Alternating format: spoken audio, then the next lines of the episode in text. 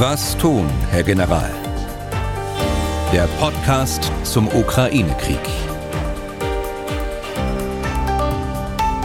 Dazu herzlich willkommen. Nach dem Feiertag hier in Deutschland nun Folge 57 unseres Podcasts. Ich bin Tim Deisinger, Redakteur und Moderator bei MDR aktuell. Und natürlich ist unser Experte für alle Fragen rund um den Ukraine-Krieg wieder mit dabei, Ex-General Erhard Bühler. Tag, Herr Bühler.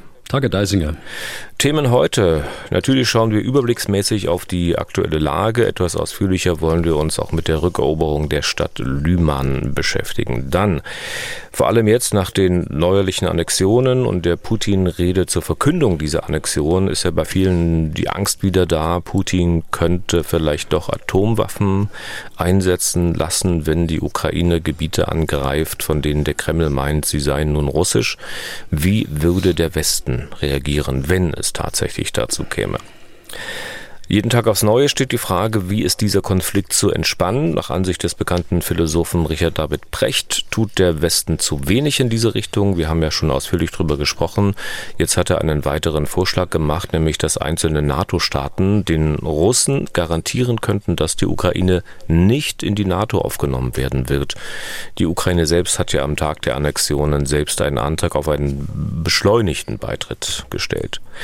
Und wie immer beantworten wir auch Hörerfragen wenn es passt, im Laufe des Gesprächs oder gesammelt ein bisschen am Ende. Mal schauen, worauf es dann heute hinausläuft. Erster Punkt. Die aktuelle Lage im Überblick und dann schauen wir uns einzelne Bereiche etwas genauer an. Zunächst mal, Herr Bühler, welche wichtigen Entwicklungen gibt es, wenn wir mal grob auf die Gesamtlage schauen? Also die Ukraine hat ihre Offensive fortgesetzt äh, im Norden und nach der Einnahme von Isium und Lyman auch im nördlichen Teil des Donbass sowie nach wochenlanger Abriegelung der russischen Truppenteile nun auch im Süden. Äh, jedenfalls liegen da erste Meldungen seit gestern vor. Äh, das Ganze läuft ähm, sehr unbeeindruckt von dem politischen Geschehen der laufenden Annexion ab und auch der Teilmobilmachung mit all den Problemen. Ähm, die interessant ist auch, was die Gesamtlage angeht, dass äh, zunehmend der Ton der, der Blogger in Russland und derer, die sich dort im Informationsraum äußern, äh, zunehmend kritischer wird. Äh, kritischer insbesondere gegen die eigene Bürokratie, die Militärbürokratie, die militärische Führung, aber auch vereinzelt jetzt auch Kritik an der Führung im Kreml und auch das ist bemerkenswert, denke ich. Mhm. Zur, Gesamtlage gehört, zur Gesamtlage gehört natürlich auch die, die russische äh, Lage. Ähm, man hat sich jetzt weiter im Osten zur Verteidigung eingerichtet, äh, im Nordteil äh, der Ukraine, nachdem man teilweise fluchtartig die Stellungen verlassen hat.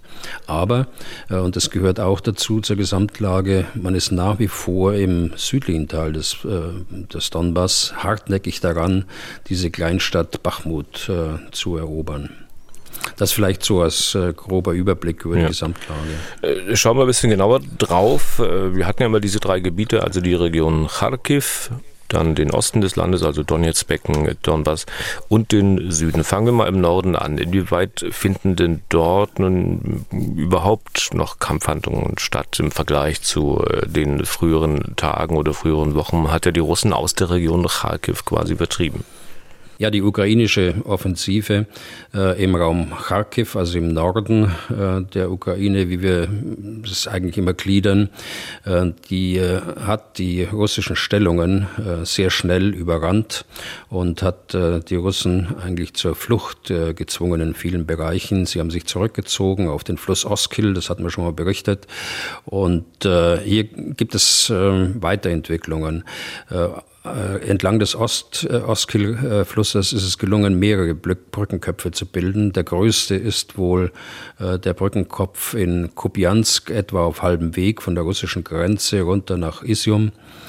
Und äh, man sieht jetzt auch Bestrebungen, äh, dass äh, die Russen sich auf einer weiteren Linie äh, hinter dem, also ostwärts des Oskil-Flusses, zu weiteren, äh, zur weiteren Verteidigung einrichten, etwa äh, entlang einer Linie Svatove-Kremina. Die weiter südlich gelegenen Teile dieser ursprünglichen Kharkiv-Front, also Isium und äh, Lyman, äh, würde ich äh, vorschlagen, machen wir jetzt äh, im Donbass, weil sie mhm. zwar ausgehen vom, vom Norden, aber jetzt unmittelbaren Einfluss auch auf den Donbass haben. Ja. Äh, zur Region Kharkiv aber noch kurz gefragt, äh, gibt es denn, Sie sagten, die Russen richten da Verteidigungsstellungen ein, gibt es Anzeichen, dass es die Russen möglicherweise darauf anlegen könnten, ihrerseits wieder in diese Region vorzudringen, also wieder eine Vorwärtsbewegung zu machen?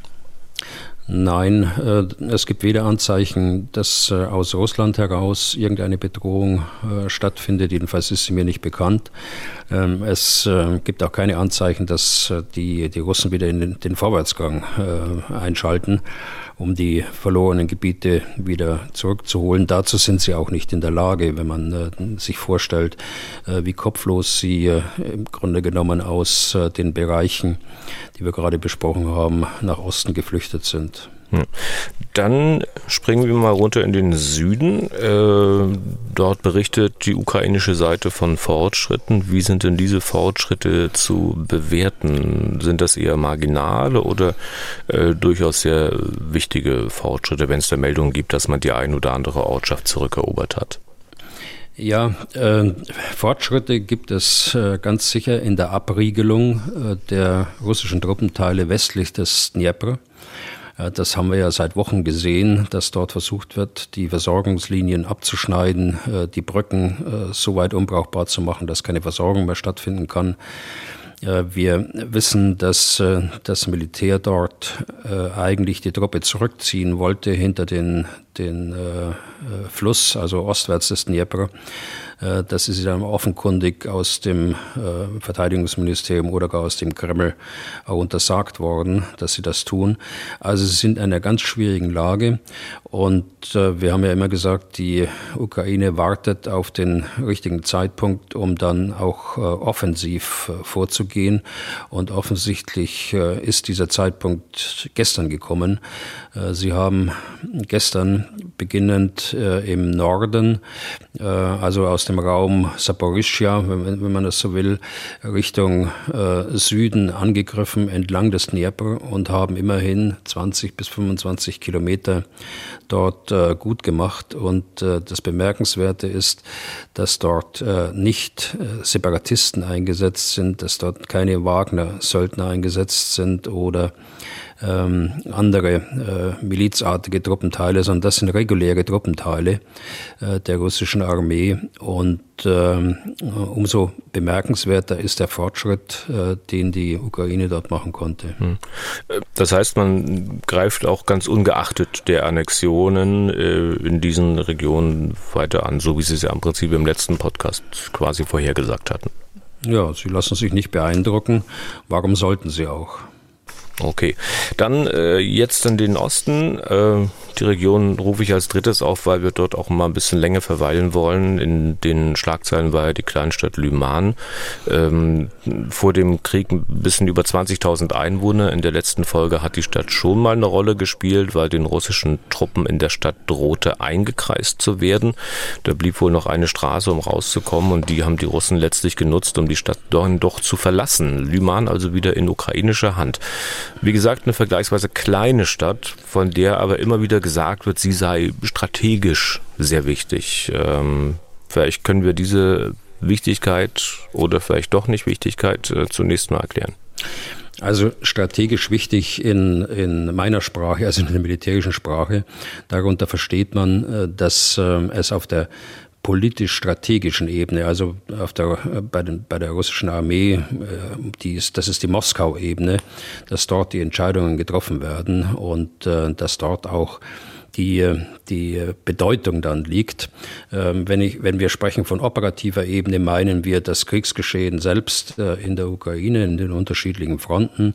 Und wenn wir von der taktischen Ebene sprechen, dann sprechen wir von äh, örtlichen Gegebenheiten. Man spricht von Bataillonen, Brigaden, Divisionen, die dort äh, im Raum stattfinden. Das muss ich vielleicht vor, vorwegschicken. Mhm. Also insofern, wenn ich diese Hierarchie, äh, die wir im Militär so verwenden, wenn man die äh, benutzt, dann hatte, äh, hatte Lyman schon eine operative Bedeutung. Und zwar deshalb, weil ja seit Monaten versucht worden ist, aus diesem Raum Isium Lyman nach Süden anzugreifen, um den, die ukrainischen Truppenteile im Donbass einzuschließen, einzukesseln. Und äh, man hat offensichtlich in diesem, in diesem Städtchen Lyman einen logistischen äh, äh, Stützpunkt eingerichtet, das zur Unterstützung dieser Offensive aus dem Norden in den Donbass äh, dienen sollte. Ähm, das ist, kommt auch durch die Eisenbahnlinien, weil die, die russische Logistik eben sehr stark von Eisenbahnlinien abhängt. Nun, durch den Angriff äh, oben in Kharkiv äh, sind diese Eisenbahnlinien unterbrochen worden. Auch die Eisenbahnlinie in den Süden ist nicht mehr nutzbar äh, gewesen.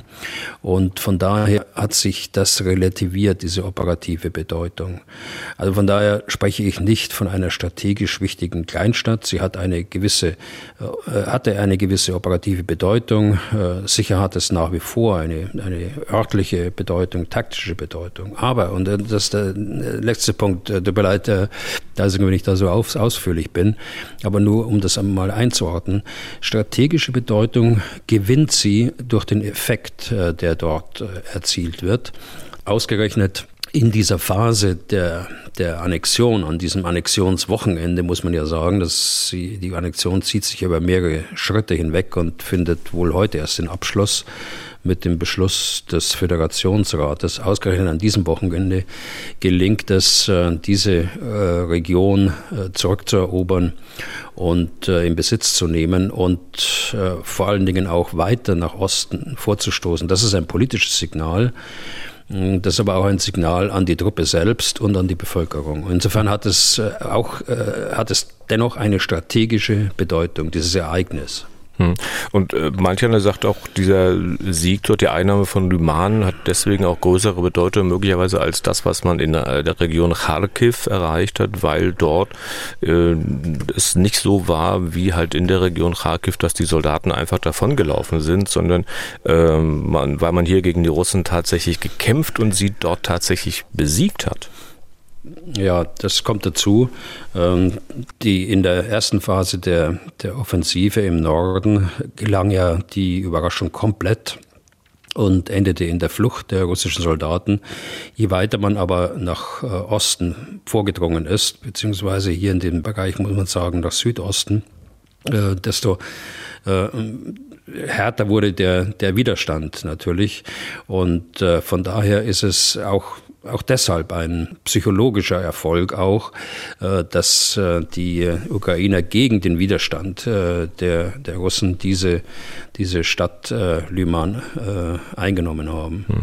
Und vielleicht ist auch interessant, mal drüber zu reden, wie hat man es eigentlich angestellt, also diese Stadt ähm, einzunehmen? Ja, man hat es nicht so äh, angestellt, wie die Russen es gemacht haben im Donbass. Erinnern Sie sich an Sverodonetsk. Äh, sondern man hat es im indirekten Ansatz gemacht, äh, wie wir es schon mal so beurteilt haben, als die Großoffensive angekündigt war und wir gesprochen haben, wie könnte man Cherson beispielsweise zurückerobern. Äh, also man ist äh, im Norden, hat man die Stadt umfasst, man hat im Süden äh, die Stadt umfasst, man hat die, die Russen dort nicht eingeschlossen, nicht komplett eingeschlossen, aber so stark von der Versorgung abgeschnitten, dass ihnen nur noch ein Weg äh, aus dieser Stadt offen geblieben ist. Also es war nach meinen Erkenntnissen nicht so, dass dort äh, 5000 Soldaten insgesamt eingeschlossen worden sind äh, und Gefangenen genommen worden sind, sondern sie konnten auf der einzig verbliebenen Straße, die allerdings unter starkem Artilleriefeuer lag, äh, ausweichen nach Osten und äh, sich dem Zugriff der Ukrainer entziehen. Ich glaube, äh, das äh, hat System in dieser äh, Offensive, die wir seit einigen Wochen sehen. Es soll den Schaden auf die Zivilbevölkerung minimieren, es soll den Schaden der Infrastruktur minimieren. Aber und auch das ist, glaube ich, wichtig. Man lässt durchaus zu, dass die Soldaten praktisch nach Osten flüchten, äh, um sich auch nicht zu belasten mit einem äh, längeren Gefecht dort äh, mit eingeschlossenen Truppenteilen. Das äh, braucht nur Zeit, das bindet nur Kräfte. Die Soldaten, die aus dieser Situation geflüchtet sind, äh, können sich ohnehin kaum noch so organisieren, dass sie weiterhin einen äh, Gefechtswert behalten. Ja, meinen Sie nicht, dass die dann wieder in andere Einheiten eingegliedert werden? Das hatten auch einige Hörer äh, gemailt und haben überlegt, naja, äh, diese russischen Soldaten, die jetzt Lüman verlassen konnten, die werden dann doch in anderen Einheiten wieder gegen die Ukraine kämpfen. Ja, das mag sein, dass sie da wieder eingegliedert werden, nur das ist immer ein längerer Prozess. Die äh, die äh, Verbände, die dort in Lyman waren, die sind zunächst mal zerschlagen worden. Äh, es ist davon auszugehen, dass auch das Material großenteils zurückgelassen worden ist. Es gibt ja Bilder und auch Berichte, dass äh, die Soldaten in, in Fahrzeugen, Zivilfahrzeugen, Kleinfahrzeugen versucht haben, aus diesem Kessel rauszukommen. Also bis sich so eine Einheit äh, wieder zusammenfindet, bis sie wieder so weit aufgefrischt ist, dass sie tatsächlich wieder einen Gefechtswert hat, das dauert lange Zeit. Hm. Dann ist die Frage, was stellen die Ukrainer nun mit diesem Gewinn an? Also die Stadt war für die Russen wichtig, das hatten sie erläutert. Inwieweit kann sie denn nun militärisch auch für die Ukrainer wichtig werden? Naja, für die äh, Ukraine aus äh, strategischer Sicht hat er ja gesagt, warum es wichtig ist, aus politischen Gründen. Aus äh, militärischen Gründen äh, kann sie operativ genauso wie für die Russen äh, wichtig sein für die Zukunft, nämlich als logistische Drehscheibe mit äh, all den Eisenbahnen, die in die unterschiedlichen Richtungen führen und ähm, kann so Operationen Richtung Luhansk, also nach Osten oder nach Südosten Richtung äh, Donetsk auch unterstützen. Okay, das vielleicht zum Thema äh, Lyman. Wenn wir den Kreis jetzt noch ein bisschen größer ziehen, auf den Donbass insgesamt schauen, was gibt's da noch äh, Wichtiges zu sagen? Naja, da gibt's diese Kleinstadt Bachmut, die ich gerade schon mal angesprochen habe, im südlichen Teil des Donbasses, das, äh, die seit Wochen äh, ja berannt wird äh, von russisch, russischen Kräften. Das sind äh, Separatisten in erster Linie. Es sind ähm, äh, Tschetschenen äh, und äh, es sind Söldner der, der Wagner-Gruppe. Äh, das ist ja ausgegeben worden, äh, dass äh, diese, diese Stadt zum 15. September äh, erobert sein müsste. Äh, das ist noch nicht äh, passiert und es ist erstaunlich, dass das Militär da weiterhin erfolglos anrennt gegen diese stabile Verteidigung der Ukrainer dort. Aber offensichtlich äh, spielt hier auch eine politische Weisung aus Moskau eine Rolle. Okay. Dann damit Strich unter die aktuelle Lage. Am Freitag hat der russische Präsident verkündet, dass diese vier Oblaste Donetsk, äh, Luhansk, äh, Saporischschja und Cherson nun russisch seien. Russland hat diese vier Gebiete also annektiert. Putin hat wieder mal deutliche Drohungen ausgesprochen. Für den Fall sollte man gegen diese Gebiete vorgehen, die man halt einfach mal so zu russischem Staatsgebiet erklärt hat. Und äh, um diese Annexion herum wird nun auch wieder viel spekuliert, ob Putin es dann doch darauf ankommen lassen könnte und Atomwaffen einsetzt. Sie haben das bisher ausgeschlossen, beziehungsweise Sie haben immer gesagt, dass Sie nicht glauben, dass Putin das tun würde. Nach dieser Annexion, nach den Reden am Freitag, glauben Sie das immer noch? Also ich nehme das auf jeden Fall ernst, was dort gesagt worden ist. Das müssen wir auch ernst nehmen, glaube ich. Äh, aber dennoch bleibe ich bei der Position, der Einsatz äh, von Nuklearwaffen, die politische Waffen sind, äh, hat so wesentliche Folgen, auch international, ähm, dass äh, es Russland eigentlich nur schaden kann. Russland ist auf die Unterstützung von China politisch, aber auch wirtschaftlich und finanziell angewiesen weniger militärisch, aber sie brauchen die Unterstützung Chinas und nicht nur Chinas, sondern äh, denken Sie auch an Indien. Und äh, wir erkennen, dass in den staatlich gelenkten Medien, und das ist ja was Besonderes eigentlich in China, äh, bereits Kritik geäußert wird an der Annexion, an der äh, Teilmobilmachung und insbesondere an der Drohung mit Nuklearwaffen. Also hier bröckelt etwas. Und das ist nicht alleine von den, von den äh, Medien entschieden worden, dass man solche Meldungen bringt, solche doch kritischen Meldungen, äh, sondern das ist sicher auch äh, durch staatliche Stellen auch autorisiert worden. Das nehme ich jedenfalls stark an. Äh, zweiter, der zweite Punkt ist, intern in Russland äh, bröckelt die Stimmung auch. wir haben uns eigentlich gewundert, dass es so lange gedauert hat, aber dieser Prozess hat jetzt auch begonnen. Und die die Frage der Nuklearwaffen wird in Russland ja durchaus sehr zwiespältig äh, diskutiert. Da gibt es die einen Hardliner, die das fordern, äh, dass es gemacht wird.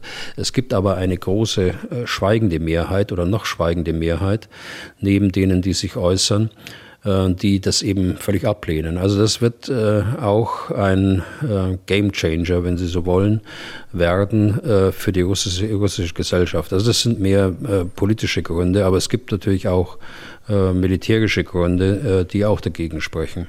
Hm. Welche wären das, militärische Gründe?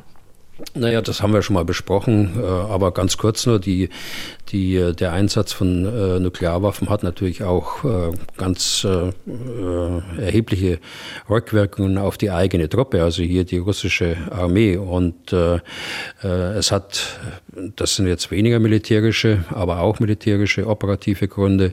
man würde die Atomwaffen ja direkt dort einsetzen, wo man eigentlich befreien will, nach Lesart der Russen in der Ukraine. Also auch das äh, würde dem weiteren Fortgang der Operation äh, nicht dienlich sein. Hm.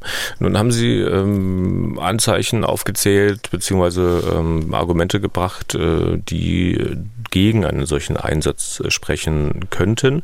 Ähm, es gibt aber auch Dinge, die von manchen interpretiert werden, als würde es nun langsam dann doch der Zug ins Rollen kommen. Stichwort Zug. Ähm, äh, es gibt ja diesen ominösen Zug, von dem, glaube gestern Abend das erste Mal berichtet wurde, ein sogenannter Atomzug von Putin, der sich da irgendwie in Bewegung gesetzt hat äh, in Richtung Westen. Können Sie sagen, was es mit diesem Zug auf sich hat? Also da gibt es noch wenig ähm, Informationen dazu. Das äh, ist ein, ein äh, Eisenbahntransport, äh, der offensichtlich dem äh, 12, der 12. Hauptdirektion äh, oder Hauptabteilung des äh, russischen Verteidigungsministeriums zuzuordnen ist. Diese äh, Hauptabteilung befasst sich mit der mit Nuklearwaffen und ist für die Instandsetzung von Nuklearwaffen, aber auch für die für den Transport, für die für die Verteilung der Nuklearwaffen an die Einheiten, die die Träger stellen, also die Raketen beispielsweise, die Marschflugkörper oder auch die Flugzeuge. Also eine äh, wichtige, sehr geheime äh, Hauptabteilung äh, des Ministeriums. Und äh, nun haben, äh, von wo auch immer die, die Filmaufnahmen herkommen, hat man einen Zug gesehen äh, mit Radfahrzeugen beladen, der aus einer der Liegenschaften dieser zwölften Hauptverwaltung kommt. Äh, das kann unterschiedlichste Gründe haben. Äh, das äh, muss nicht darauf hindeuten, dass jetzt hier Vorkehrungen getroffen werden für einen Nukleareinsatz. Das sind Truppenteile, die einem regulären Übung, Übungsrhythmus äh, folgen. Äh, sie sind ja bisher nicht äh, in irgendeiner Art und Weise involviert in, die, in den Ukraine-Krieg. Äh, das heißt, sie haben ihren eigenen Übungsrhythmus, äh, den verfolgen sie. Es kann also durchaus sein, dass es eine äh, Übung ist. Es kann zweitens sein, dass äh, sie Material abgeben müssen. Äh, Radfahrzeuge, schwere, schwere Radfahrzeuge sind verladen, wie ich sagte. Ähm, andere Truppenteile müssen das auch. Äh, ganz in Russland, warum sollte es dort anders sein? Aber es kann natürlich auch sein, dass es Teil äh, des Gesamtnarrativs ist. Äh, Achtung, wir meinen es ernst, es ist kein Bluff und äh, wir äh, versuchen jetzt die Voraussetzungen zu schaffen, indem wir äh, solche Einheiten äh, näher an die Ukraine oder gar in die Ukraine verlegen. Aber das ist alles, wissen Sie, das ist alles Spekulation, das ist alles Auflisten von Möglichkeiten eigentlich, was da dahinter steckt. wir dürfen uns nicht einschüchtern einschüchtern lassen von solchen, wenn es denn die dritte Option ist, von solchen äh, Ereignissen. Und äh, ich verstehe dass äh, solche Ereignisse, wenn sie dann gefilmt werden, äh, dann sehr schnell verbreitet werden und auch kommentiert werden, so wie ich es gerade tue auf Ihre Nachfrage. Aber äh, es können auch ganz ähm, äh, banale Gründe dahinter stecken, eben dieser Übungsrhythmus oder Abgabe von, von Großgerät an andere, an andere Einheiten der russischen Armee. Hm. Nun sagten Sie, irgendwer hat das gefilmt und hat das ins Netz gestellt. Äh, gehört das, was da passiert in diesen Direktoraten oder mit dieser Technik, gehört das äh, zu Equipment, das auch von der NATO äh, sehr aufmerksam beobachtet wird? Also grundsätzlich, ohne jetzt in Details zu gehen, äh, grundsätzlich wird alles, was äh, mit, äh, mit Nuklearwaffen zu tun hat, äußerst äh, intensiv beobachtet. Äh, das macht die NATO äh, selbst äh, oder es machen die, die Mitgliedsländer der NATO.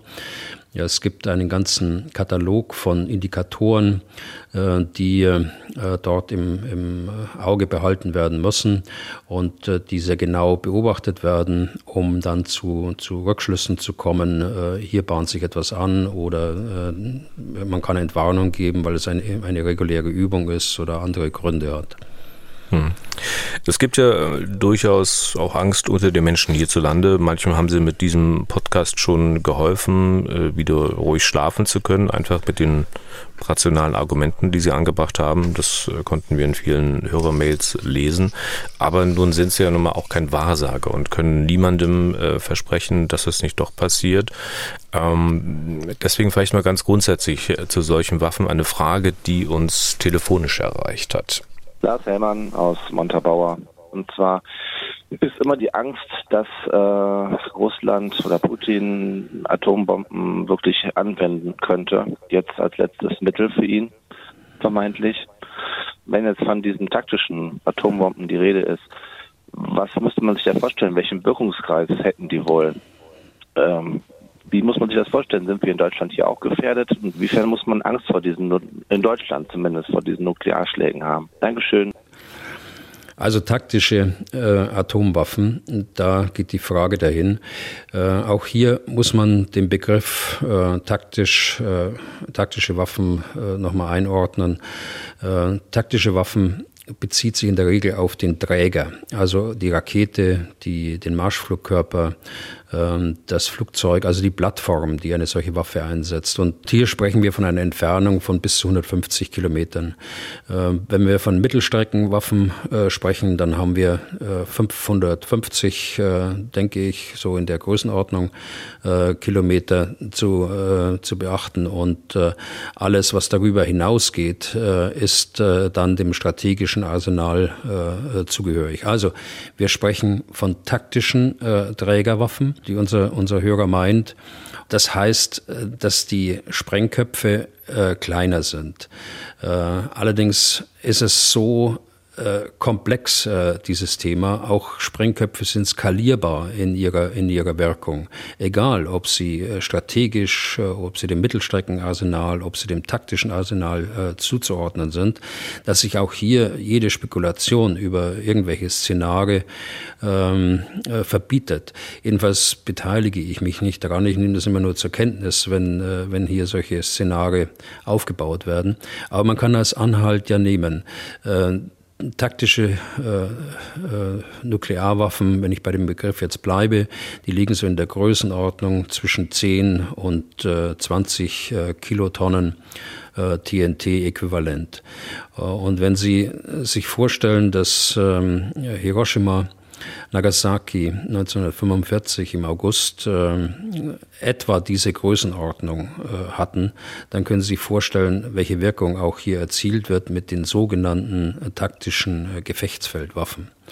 Nochmal, sie können auch kleiner äh, sein von ihrer Wirkungskraft, aber um auf die Frage äh, zurückzukommen, die äh, der Hörer gestellt hat, welche Auswirkungen hat es auf Deutschland? Die Waffe selbst nicht. Äh, dazu ist die Entfernung zu groß. Äh, da sind all die Effekte, all die Wirkungen, die mit einer solchen Waffe erzielt werden, sind nicht so, dass es unmittelbare Auswirkungen auf Deutschland hat. Aber äh, es hat natürlich einen anderen Effekt auf uns alle, nämlich äh, dass Atomwaffen zum ersten Mal eingesetzt werden. Und wenn das geschieht, dann ist da ein hohes Eskalationsrisiko damit verbunden. Und das ist die eigentliche Gefahr. Okay. Und natürlich bekommen wir auch weiter Mails, äh, wie die von Barbara Schonmarkers Hermann. Ich hoffe, ich habe auch hier diesen Namen einigermaßen richtig ausgesprochen. Sie fragt kurz und knapp, wenn Russland wirklich eine solche taktische Atombombe zündet, welche Handlungsoptionen ergeben sich für den Westen? Haben Sie irgendeine Idee? Also, äh, ich denke, dass es dann darauf ankommt, ähm, so besonnen und auch verantwortlich mit der Situation umgehen, äh, wie es bisher gemacht worden ist äh, von den äh, verantwortlichen Politikern und Militärs hier im Westen. Und das wird auch sicher so sein. Hier wird es keinen Automatismus geben. Das ist vollkommen ausgeschlossen. Äh, hier wird man sehr gründlich die Lage beurteilen und dann zu Schlussfolgerungen kommen. Welche Optionen dort dann tatsächlich da sind, das hängt von der Lage ab und das hängt von den Handlungsmöglichkeiten ab, die man selbst entwickelt. Da verbietet sich auch jede Spekulation, jedenfalls öffentlich über solche Szenarien. Hm, sagen Sie, aber es gibt ja nun nicht irgendwelche verängstigten Wesen, die über äh, diesen Atomwaffeneinsatz und die Konsequenzen fabulieren. Das sind ja auch äh, frühere Kollegen von Ihnen. David Petraeus, früherer US-amerikanischer Vier-Sterne-General, war danach auch mal CIA-Direktor. Der hat ziemlich offenherzig gesagt, ich zitiere, wir würden gemeinsam mit unseren Alliierten russische Truppen und die Equipment in der Ukraine zerstören und die gesamte Schwarzmeerflotte versenken. Wäre das eine angemessene Reaktion? Der Mann macht ja zu dieser Frage sicher keine Witze. Nein, so wie ich Petraeus kenne, macht er auch keine Witze. Das tut er nicht. Aber äh, ich erlaube mir, da eine eigene Meinung dazu zu haben. Und ich bleibe auch bei meiner Auffassung dazu. Äh, das äh, kann heute so nicht gesagt werden. Äh, Petraeus ist nicht mehr in der Verantwortung. Er ist genauso wie ich pensioniert. Er ist äh, genauso wie ich in verschiedenen sicherheitspolitischen Zirkeln da äh, tätig und hat insofern keine, keine Amtsautorität, sowas zu sagen. Ob er da irgendwelche Verbindungen hat äh, in die Administration, das kann sein, äh, davon ist sogar auszugehen, aber auch sowas darf nicht überbewertet werden und äh, ich wäre vorsichtig mit solchen ganz konkreten Aussagen, auch wenn es gut gemeint ist und auch der, der, Ab, der Abschreckung dienen sollte. In der Lage dazu wären die USA aber, also und die Alliierten, von denen da die Rede war. Jetzt versuchen Sie mich weiterhin auf, diese, auf diesen Vorschlag äh, zu quälen. Äh, ich bleibe bei dem, was ich gesagt habe und äh, würde ähm, das nicht weiter auswalzen wollen. Aber es müsste doch irgendwas geschehen. Es ist ja für viele schwer vorstellbar, dass in einem solchen Falle man es bei politischen Verurteilungen und Statements belässt, oder? Ja, das ist ganz sicher so. Äh, das äh, belässt man sicher nicht mehr bei politischen Statements, äh, sondern man wird ganz konkrete Maßnahmen dann auch beschließen, die man sicher auch, während wir sprechen, untersucht und immer wieder abwägt und Handlungsmöglichkeiten entwickelt. Also da läuft Gott sei Dank vieles äh, im äh, Geheimen, was auch geheim bleiben sollte. Äh, und, äh, aber da, und wir müssen darauf vertrauen, und das können wir auch, denke ich, äh, dass man hier verantwortlich auch handelt. Okay. Äh, es gibt dazu noch eine Frage von Rudolf Pfaffenzeller. Generell gesehen, was die ähm, Eskalationsgefahr betrifft, ich zitiere mal, wenn man das Muster der Eskalationsspirale im Ukraine-Krieg weiter verfolgt, dann wird es unweigerlich früher oder später darauf hinauslaufen, dass der Westen eine unangenehme Entscheidung treffen muss. Entweder Russland setzt sich mit seinem militärischen Ziel durch und gewinnt Teile oder gar die gesamte Ukraine, oder aber Putin wird so weit eskalieren, eskalieren, dass schließlich Artikel 5 ausgelöst wird, da ihn in Russland aufgrund der perfekten äh, Repressionsmechanismen ja keiner aufhalten wird. Die Frage ist nicht ob, sondern wann dieser Punkt kommen wird. Welches Szenario bis zu der genannten Entscheidung halten Sie für möglich? Was wird Putin noch davor anstellen, in Anführungszeichen? Und wie werden äh, im Westen und in der Ukraine die entsprechenden Reaktionen sein. Letzter Absatz von Herrn Pfaffenzeller. Mich stört, dass man immer nur bis zum nächsten Eskalationsschritt denkt und handelt und darüber diskutiert, aber auch keinen Schritt weiter. Zu spekulativ, sagen Sie, Fragezeichen. Dann werden wir auf das, was kommen wird, nicht vorbereitet sein. Viele Grüße, Rudolf Pfaffenzeller. Ja, das ist eine gute Argumentation. Ähm, ich war vielleicht gerade zu allgemein, um die Frage zu beantworten. Dann lassen wir äh, konkreter machen. Ich meine, äh, wer macht denn jetzt was in der NATO und auch äh, in den, in den nationalen militärischen Hauptquartieren? Wir haben ja die NATO-Hauptquartiere und die nationale Ebene auch, insbesondere in den USA, aber auch in anderen Bündnispartnern befasst man sich ja intensivst mit der Lage. Also in den äh, Hauptquartieren, die dort ver Verantwortung tragen für die äh, Region, äh, was die Nachrichtengewinnung angeht, dort äh, wird rund um die Uhr gearbeitet, da wird in Schichten gearbeitet. Äh, wie entwickelt sich die Lage? Äh, welche Möglichkeiten hat Russland? Welche Absichten hat Russland? Was kann man unterstellen? Was ist plausibel? Was ist wahrscheinlich? Was ist ähm, die gefährlichste Option? so sind die Fragestellungen. Und daraus versucht man auf der Grundlage ja bestehender Verteidigungspläne, die gibt es ja, auf deren Grundlage äh, diese weiterzuentwickeln, weitere Möglichkeiten des Handelns zu äh, identifizieren. Und äh, wichtig ist in diesem ganzen Prozess, dass äh, da kein Automatismus, kein militärischer Automatismus äh, daraus folgt, äh, sondern dass die letzte Entscheidung dann auch eine politische Entscheidung ist. Man zieht diese Option. Also der, der Kern äh, der Frage ist ja, ähm, dass ihn stört, dass man äh, dort nicht äh, bis zum nächsten Eskalationsschritt oder über den Eska nächsten es Eskalationsschritt hinausdenkt. Das findet in der Tat statt. Äh, und äh, auch das findet aus gutem Grunde äh, auf geheimer Basis statt, weil auch die Informationen, die für eine solche Lagebeurteilung wichtig sind, der Geheimhaltung unterliegen, weil auch die Mittel, die, die verwendet werden, um die Informationen zu bekommen, der Geheimhaltung unterliegen.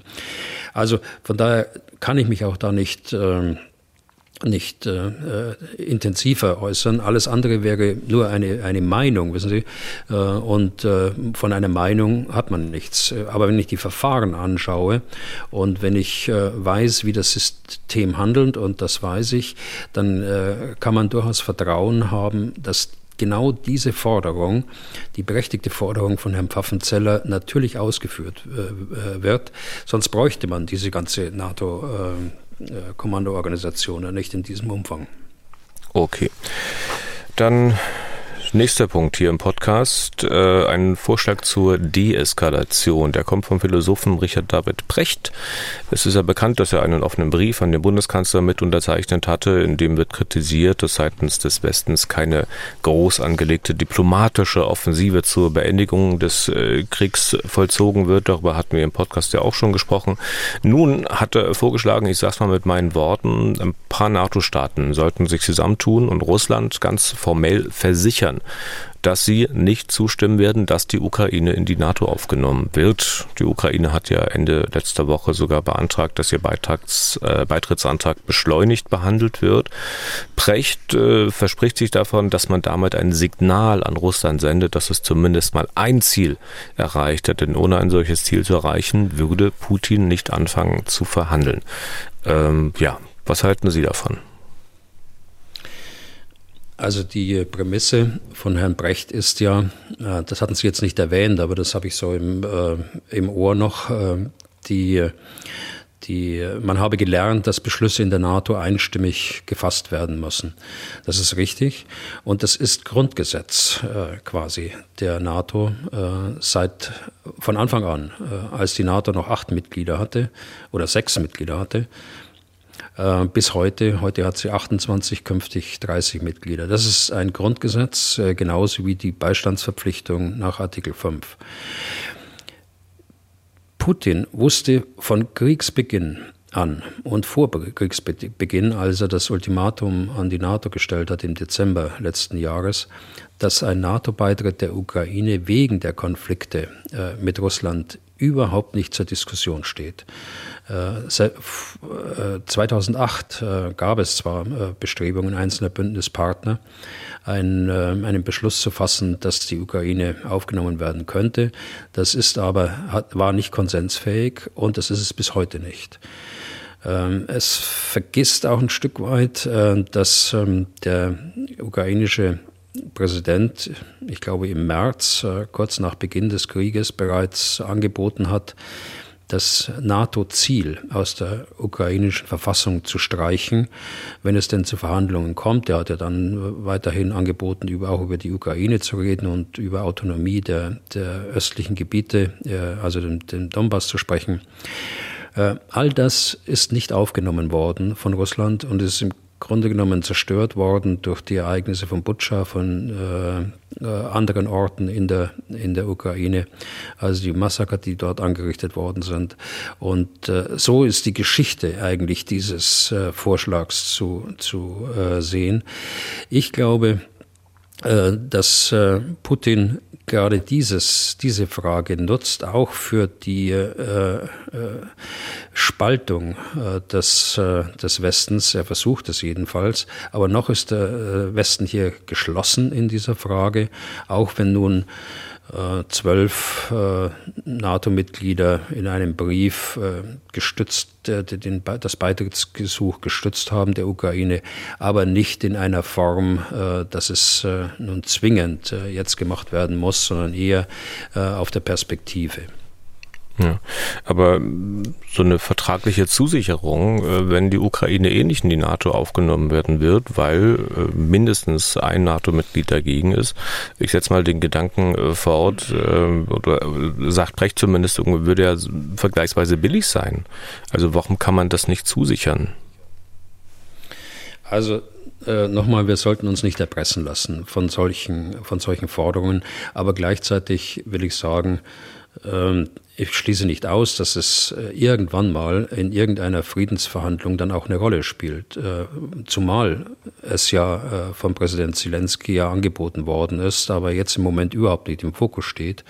Jetzt ist eher der Eindruck, dass Putin seit Wochen und Monaten jede Verhandlung verweigert mit Ausnahme jetzt der Getreideverhandlungen äh, oder auch von, von kleineren äh, Gefangenenaustauschen und so weiter, hat es ja seit März, Anfang April keine äh, jedenfalls öffentlich bekannten Kontakte äh, zwischen dem Kreml und Kiew in dieser Frage gegeben. Okay, dann äh, kommen wir noch zu einem anderen Thema. Äh, eines, das wir in der vorigen Folge behandelt haben, das sind die Lecks in diesen Gaspipelines, Nord Stream 1 und 2. Äh, dazu gab es einige Nachfragen. Die erste kommt von Stefan Denk. Äh, Zitat, was würde sich an der Situation verändern, wenn der Sprengstoffanschlag nicht durch das Militär, sondern durch die russischen Betreiberfirmen mittels Wartungsrobotern, also in Klammern Einbringung über sogenannte PICs, durchgeführt wurde. Also die Betreibergesellschaften sind ja internationale Firmenkonsortien. Wenn ich das richtig erinnere, im, Fall von Nord Stream 2 ist es ein internationales Konsortium mit Sitz in der Schweiz, äh, dem Gazprom angehört. Ich äh, glaube, es, äh, die sind Mehrheitseigner, aber auch zwei deutsche Energieversorger, ein niederländischer Energieversorger und ein französischer äh, Energieversorger sind daran beteiligt. Äh, sicher hat äh, so eine Betreibergesellschaft äh, Tauchroboter, um Wartungsarbeiten vorzunehmen an der Röhre. Davon ist auszugehen. Aber in einem solchen internationalen Konsortium einen Anschlag mit dieser Größenordnung, das möchte ich ausschließen. Also ich glaube daran nicht an solche theoretisch denkbare Optionen. Ja. Es gibt noch weitere Nachfragen zum Urheber der Explosion. Sie hatten ja vehement ausgeschlossen, dass die US-Amerikaner was damit zu tun haben, haben solche Gedanken als absurd bezeichnet. Äh, Sie sagen ja aber auch immer deutlich, dass man sich mit anderen Meinungen äh, auseinandersetzen muss. Deswegen äh, kommen wir noch mal kurz in die Abteilung Quäl den General. Also ich bringe mal die Nachfragen so auf den Punkt. Ist es wirklich so absurd, wenn wir uns mal in Erinnerung rufen, was der US-Präsident, ich glaube im Februar gesagt hat, auf einer gemeinsamen Pressekonferenz mit äh, Bundeskanzler Scholz. Wir hören da mal ganz kurz nochmal rein. Wenn Russland einmarschiert, das heißt Panzer oder Truppen wieder die Grenze zur Ukraine überqueren, dann wird es keinen Nord Stream 2 mehr geben. Wir werden dem ein Ende setzen. Ja, sagt Joe Biden, der US-Präsident. Das Video findet man ja leicht bei YouTube. Und wenn man da mal dort in die Kommentare schaut, da steht da zum Beispiel Joe Biden, ein Mann, ein Wort. Also ich nehme an, dass sie den Gedanken, die Amis hätten was damit zu tun, immer noch ziemlich abstrus finden. Ähm, klar können sie nicht beweisen, dass sie es nicht waren, aber vielleicht mal ein bisschen ausführlicher erklären, was sie das so sicher macht. Ja, also äh, ich knüpfe mal an, was Sie gesagt haben, dass man sich mit anderen Auffassungen äh, auseinandersetzen soll. Dazu stehe ich auch nach wie vor. Aber man darf auch nicht auf russische Propaganda hereinfallen. Und äh, ich äh, würde das als russische Propaganda äh, einfach äh, klassifizieren. es ist ja kein Zufall, dass dieses Video aus Russland sofort mit den Anschlägen dann veröffentlicht worden ist. Ich finde es gut, dass wir auf westlicher Seite, dass alle Verantwortlichen hier sich zu keiner Schuldzuweisung hinreißen lassen, sondern dass man jetzt sauber ermittelt, äh, was ist eigentlich passiert und äh, wer ist schließlich äh, dafür verantwortlich. Äh, klar ist im Augenblick äh, eigentlich nur, dass es keine Amateure waren. Das äh, aufgrund der Größe des Anschlags vollkommen ausgeschlossen. Dort taucht keiner auf Tiefen zwischen 70 und 90 Meter und nicht mit der Menge an, an Sprengstoffen. Was das Video angeht jetzt, ähm, das stammt ja aus einer Zeit vor dem Krieg. Es sagt ja der Präsident Biden selbst. Es war Anfang Februar, denke ich, als Kanzler Scholz äh, zu seinem Besuch in, in Washington war. Das ist aus einer, äh, aus einer Pressekonferenz. Äh, dort fassen sie die Ergebnisse ihrer Gespräche zusammen. Und äh, Präsident Biden sagt das, was wir gerade gehört haben. Ähm, Kanzler Scholz sagt äh, nach meiner Erinnerung äh, im Ergebnis das, das Gleiche, aber er erwähnt nicht Nord Stream 2. Äh, kann man gut verstehen, denn die, äh, die, die, Politik der Bundesregierung war ja immer, dass Nord Stream 2 eine privatwirtschaftliche Angelegenheit ist und keine geostrategische. Er hat also den Namen Nord Stream 2 äh, vermieden, aber äh, er hat von, der, von starken Sanktionen äh, gesprochen, äh, die über Russland verhängt werden, sollten sie tatsächlich in die Ukraine einmarschieren. Und im Ergebnis ist es so gekommen. Also Nord Stream 2 ist äh, sofort beerdigt worden, äh, ist äh, nicht in Betrieb gegangen und wird auch nicht mehr in Betrieb äh, gehen und wäre auch nicht in Betrieb gegangen, wenn jetzt nicht, äh, wenn, wenn es nicht ohnehin jetzt äh, zerstört worden wäre. Also von daher sehe ich da überhaupt keinen keinen Ansatzpunkt, dass man den Präsident Biden dort irgendwie in Verdacht bringen kann. Ich finde es nach wie vor, es ist ein absur absurder äh, Vorwurf. Sie hatten es abstrus genannt. Äh, wir sind in einem Bündnis mit den Amerikanern. Das heißt, die Amerikaner sind auf uns angewiesen, genauso wie wir auf die Amerikaner auf uns angewiesen sind. Stellen Sie sich mal, jetzt nur hypothetisch gedacht, äh, äh, stellen Sie sich mal vor, den politischen Schaden, der dort entsteht, äh, nicht nur in Dänemark, nicht nur in Schweden, auch in Deutschland und in vielen anderen Bündnispartnern, die gerade auch Schweden ist ein Beitrittskandidat. Äh, die Geschlossenheit der NATO äh, ist unser Ziel. Und äh, dann sowas, wenn, wenn sowas gewesen wäre. Und das war es nicht. Der zweite Punkt ist ein militärischer. Wir haben eine militärische Integration der Amerikaner im Bündnis und der anderen, der anderen Bündnisländer äh, ebenfalls. Also wir sind integriert. Das bedeutet ganz konkret, der Oberbefehlshaber der US-Marine äh, für Europa. Äh, der US Navy, die in Europa stationiert ist, ist äh, gleichzeitig ein NATO-Kommandeur, ist der Kommandeur des Joint Force Commands in Neapel. Und vielleicht der letzte Punkt aus militärischer Sicht. Ich kann mich aus vielen Übungen an keinen Fall erinnern, dass die Amerikaner isoliert und alleine in der, in der Ostsee operiert haben. Genau das Gegenteil ist der Fall. Äh, sie äh, operieren immer, sobald sie in die Ostsee reinfahren, im, im Zusammenhang mit Partnern, mal mit Dänemark, mal mit Schweden, mal mit Deutschland oder multinational, bei multinationalen Übungen. Es gibt eine äh, Übung im Sommer, die regelmäßig stattfindet, die jedes Jahr, seit vielen Jahren stattfindet.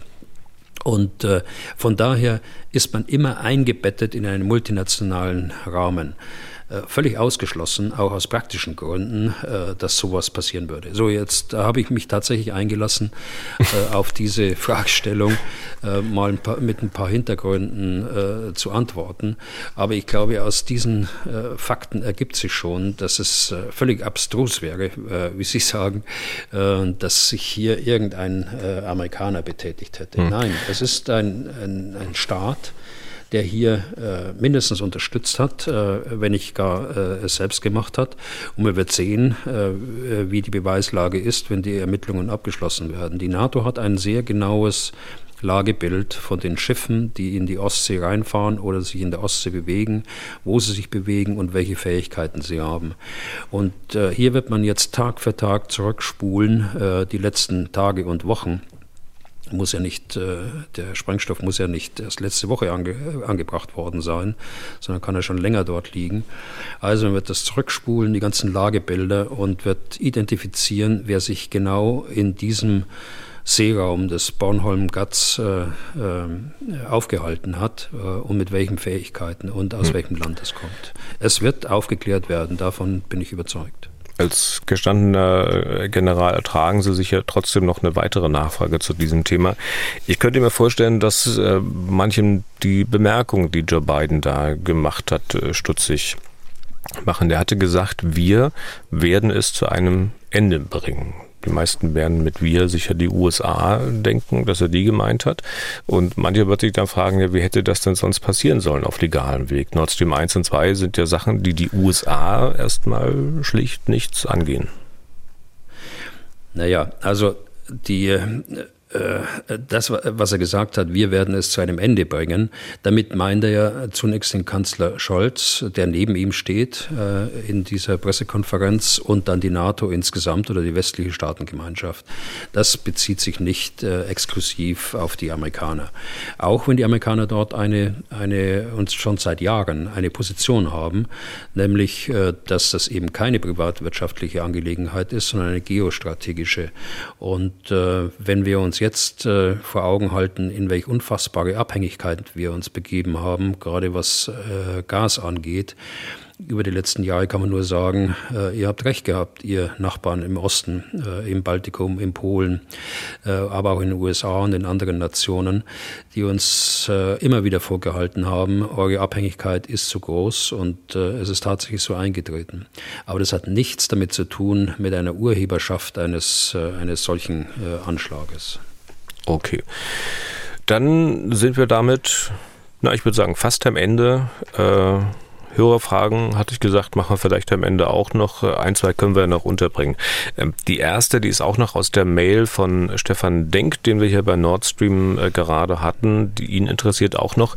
Zitat, wie Sie zu der Mobilisierung von Menschen stehen, die unwillig sind, am Krieg teilzunehmen.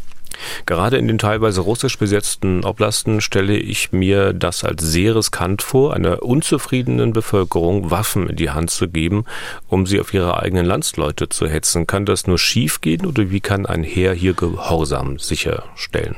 Wie gesagt, die Frage von Stefan Denk. Also das kann nur schiefgehen, äh, glaube ich. Da liegt der Denk in seiner Beurteilung richtig. Also das Regime Putin versucht das mit drakonischen äh, Maßnahmen zu unterlegen. Äh, man spricht von 10 bis 15 Jahren Straflager für eine Dissertation. Äh, es fallen verschiedene Vergünstigungen, die versprochen worden sind, äh, finanzieller Art und auch versorgungstechnischer Art weg, natürlicherweise. Also es ist mit materiellen Verlusten auch, auch verbunden. Aber das Entscheidende ist, glaube ich, es kann nur schiefgehen, weil die Moral dieser, dieser Truppe, die dort zusammen gestellt wird, äh, ganz sicher nicht äh, so ist, dass sie äh, der ukrainischen Moral dann auch entspricht und in irgendeiner Art und Weise vergleichbar ist. Das Gegenteil wird der Fall sein, glaube ich. Es wird den einen oder anderen geben, machen wir uns nichts vor. Es gibt ja auch Separatisten, die aus den Gebieten kommen. Es gibt den einen oder anderen, die äh, lieber in Russland leben wollen. Das ist, äh, ist auch so. Aber wir sprechen jetzt von denen, äh, die tatsächlich sich als Ukrainer fühlen, egal ob sie Russisch oder Ukrainisch sprechen, äh, und äh, äh, per Zwang in die russische Armee dann mit der Annexion überführt werden sollen. Okay, und zum Thema ähm, Unzufriedene, möglicherweise in der russischen Armee hat uns auch Rico geschrieben. Ihm geht's halt um die Soldaten, die ihren Dienst da ähm, sehr unwillig antreten oder versehen. Ich äh, zitiere, wäre es möglich, das Desertieren als Mittel des Krieges zu fördern? Ich stelle mir vor, dass die westliche Welt auf allen Kanälen bekannt gibt, dass übergelaufene russische Soldaten 5000 Euro und ein Schengen-Visum erhalten. Bei 100.000 Soldaten wären das 500 Millionen Euro, also ein Bruchteil der Kosten der Aufrüstung und das äh, könnte auf den gesamten Westen aufgeteilt werden. Hm. Ja, das ist äh, eine Idee, die auf den ersten Blick äh, auch äh, ein Stück weit äh, erfolgversprechend aussieht. Ich glaube, es ist es aber nicht, äh, denn wir wissen ja gar nicht, wen wir da uns nach Europa holen. Äh, wie wollen wir das auswählen? Äh, wenn der ein tschetschenischer Kämpfer ist, äh, wenn der ein Söldner ist der, der Wagner-Gruppe, wenn er Kriegsverbrechen begangen hat, wie soll das rausgefiltert werden? Wir würden uns dann nur Probleme damit machen. Und deshalb meine ich, dass man von solchen Ideen Abstand nimmt und rate auch davon ab. Und letztens, Rico hat noch eine zweite Frage, ganz anderer Natur, betrifft Sie persönlich. Wir haben vor ein paar Wochen ansatzweise schon mal drüber gesprochen, aber zumindest den zweiten Teil der Frage nicht behandelt. Nochmal Zitat, äh, stimmt eigentlich Ex-General oder ist das ein journalistischer Begriff? Sind Sie noch ein General, aber nur in Rente? Haben Sie noch Uniform, Truppenausweis und Waffe im Schrank? Also ähm, Ex-General ist äh, ein bisschen, bisschen äh, umgangssprachlich, aber ich wehre mich nicht dagegen. Äh, es ist ja nicht der Dienstgrad, der damit gemeint, wird, äh, gemeint ist, sondern das ist die gesamte äh, Generalität. Äh, so verstehe ich das jedenfalls. Äh, ich bin äh, Generalleutnant AD, so bin ich in Pension äh, versetzt worden äh, vor zwei Jahren, äh, habe also diesen Dienstgrad und kann ihn auch tragen. Aber ich äh, bin äh, 66 50 Jahre alt. Äh, ich äh, kann keine Uniform mehr tragen, weil ich nicht mehr wehrpflichtig bin. Ich unterliege nicht bei dem Gesetz und äh, darf sie deshalb auch nicht, auch nicht mehr tragen. Versteht sich, dass ich keine Waffe im, im Schrank habe. Wir sind nicht in der Schweiz, wo das bei der Miliz jedenfalls bis vor Jahren immer noch gang und gäbe war. Und den Truppenausweis habe ich auch mit dem Rentnerausweis ausgetauscht. Aber Nachfrage von mir, wenn mal irgendwas los wäre, sage ich mal ganz salopp, äh, könnten Sie dann auch wieder äh, eingezogen werden und dann an der einen oder anderen Stelle eingesetzt werden? Also an der einen oder anderen Stelle, äh, äh, in Zivil, äh, wie auch immer. Äh, ich glaube, da muss man immer zur Verfügung stehen, dass man äh, für solche Aufgaben herangezogen wird. Äh, ob das so kommt, ist, ist eine andere Geschichte, aber generell glaube ich, dass jeder von uns das so machen würde. Aber in Uniform ist irgendwann mal auch die Zeit zu Ende, dass man ähm, diesen Aufgaben so nachgeht. Nach 44 Jahren äh, müssen auch mal Jüngere ran. Ja, und Sie haben Zeit äh, für den Podcast zum Beispiel, zu denen ich will nicht sagen, dass wir Sie dazu herangezogen haben, aber äh, wir machen ja, ihn sehr gerne und er wird sozusagen so, von vielen Leuten sehr gutiert. So ähnlich war das aber schon mit dem Heranziehen, äh, wenn ich da aus dem Nähkästchen plaudern darf. Dann plaudern Sie mal. Nee, nee, ist gut. Äh, mehr wollte ich nicht sagen dazu. Okay. Damit sind wir durch für heute. Wenn Sie Fragen an Ex-General Erhard Bühler haben, dann schreiben Sie eine Mail an general.mdraktuell.de oder rufen Sie uns an unter 0800 637 3737. Was tun, Herr General, gibt es auf mdr.de, in der ARD Audiothek, bei Spotify, Apple, Google, YouTube, Amazon und überall da, wo es sonst noch Podcasts gibt. Nächste Ausgabe ist geplant für den kommenden Freitag. Bis dahin, Herr Bühler, und vielen Dank für heute. Ja, gerne, Herr Deisinger. Bis Freitag. Was tun, Herr General? Der Podcast zum Ukraine-Krieg.